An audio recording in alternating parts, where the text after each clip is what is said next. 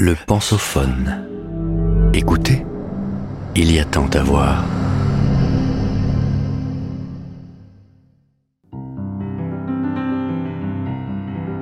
Honoré de Balzac, inventeur du roman moderne.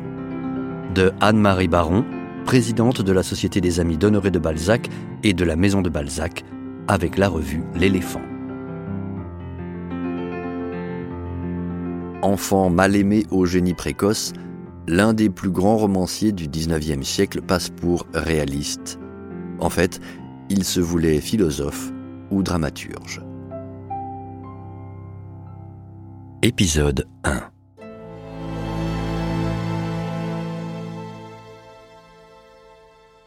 Né le 20 mai 1799 du mariage arrangé entre deux familles de francs-maçons d'un père arriviste, Bernard-François Balsa, et d'une mère insatisfaite auprès d'un époux de 32 ans son aîné, Laure Salambier, Honoré connaît une enfance sans amour dont il portera toujours les stigmates. Non sans un certain orgueil d'ailleurs, car il veut très tôt devenir écrivain et croit, comme il l'affirmera en 1830 dans ses trois articles du journal La Silhouette sur les artistes, que, je cite, Un grand homme doit être malheureux. De ce côté, il n'a pas à se plaindre. Sa mère n'a même pas voulu lui choisir un prénom et son père, qui a modifié son nom en Balzac avant la naissance d'Honoré, chargé de le déclarer, lui a donné celui du saint du 16 mai Honoré, alors qu'il est né le 20. À moins que ce ne soit d'après le prénom d'Honoré Marchand, un ami de la famille. Dès sa naissance, Honoré est mis en nourrice à Saint-Cyr-sur-Loire, où sa sœur Laure, née le 29 septembre 1800, viendra le rejoindre. Puis, après une gouvernante et deux pensions, c'est le sinistre collège de Vendôme, à la discipline de fer, je cite, avec ses bâtiments monastiques au milieu d'une petite ville. Madame Balzac brille par son absence et son manque d'amour maternel, trop occupée à papillonner avec les notables de la ville de Tours, dont son mari est adjoint au maire et administrateur de l'hospice général. En avril 1813, Honoré passe quelques mois à la maison à la suite d'un coma qui l'y fait renvoyer, je cite, Devenu maigre et chétif, il ressemblait à ces somnambules qui dorment les yeux ouverts. Il n'entendait pas la plupart des questions qu'on lui dressait, écrit ainsi Laure Surville dans l'ouvrage qu'elle consacrera à son frère. Surmenage intellectuel, symptômes névrotiques, accablement dépressif, on en retrouvera le souvenir dans la prostration de son alter ego Louis Lambert, jeune philosophe terrassé comme lui par l'afflux de ses idées.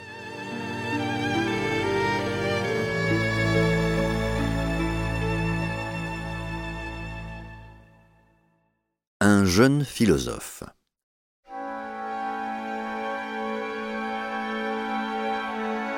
Honoré ne fait donc réellement la connaissance de son père qu'à 14 ans. Sa vie à la maison est marquée par le caractère instable de sa mère, mais aussi par les discussions de ses parents sur tous les sujets, en particulier l'histoire des religions.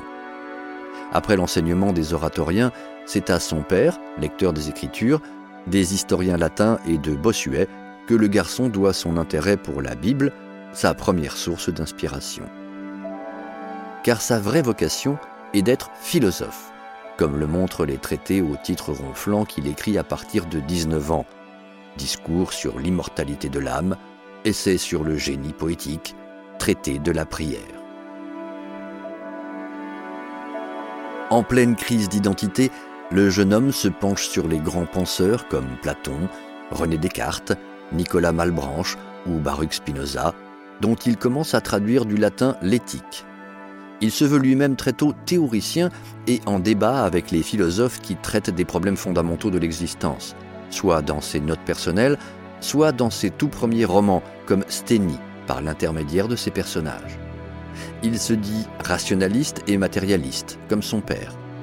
Mais la lecture de la bibliothèque de sa mère, Thérèse d'Avila et des théosophes comme Louis-Claude de Saint-Martin et Jacob Böhm, lui fait penser que matérialisme et spiritualisme sont, je cite, les deux faces d'un même fait.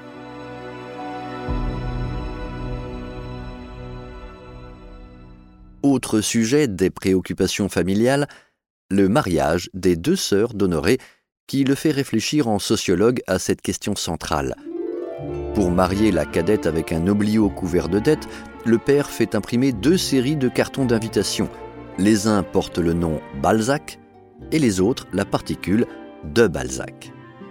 Le jeune homme le suivra dans cette démarche, comprenant qu'un nom est une richesse, un atout maître dans une société où les privilèges, à peine abolis, ont ressurgi plus vivants que jamais. En voyant comment son beau-frère désespère sa sœur Laurence et, après deux enfants, la conduit à la mort dès 1825, il écrit un pamphlet sur l'adultère qui connaît immédiatement un succès de scandale. Physiologie du mariage, 1825 puis 1829. Et la première des scènes de la vie privée, intitulée La maison du chat qui pelote. Mais Honoré aimerait aussi écrire des pièces de théâtre. Et pas n'importe quoi.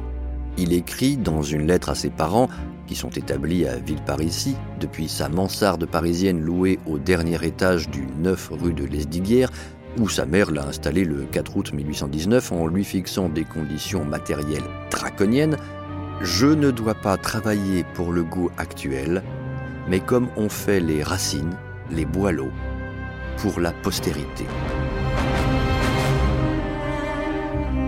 C'est que le théâtre, bien plus lucratif, représente pour ses contemporains le sommet de l'art littéraire. Sa première œuvre, écrite entre 1819 et 1820, est donc une pièce sur Oliver Cromwell. La mère et la sœur d'Honoré en copient l'original, c'est dire l'espoir qu'elles fondent sur leur génie en herbe. Mais quelle déception L'année suivante, l'académicien François Andrieux, invité par la famille solennellement réunie à entendre la lecture de la pièce par Honoré, donne d'après l'or un verdict qui le rendra fameux. Ce jeune homme doit faire de tout excepté de la littérature. Il en faut plus pour décourager Honoré de Balzac. Il continuera toujours à écrire pour le théâtre, sans rencontrer le succès, sauf avec Le Faiseur. Mais il va vite comprendre que le roman est une espèce de scène, la seule où un auteur puisse trouver la liberté de la pensée pour exposer un drame dans toute sa vérité.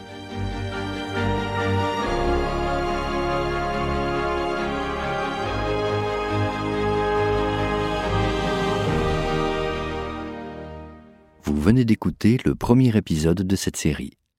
Retrouvez-en l'intégralité sur lepensophone.fr.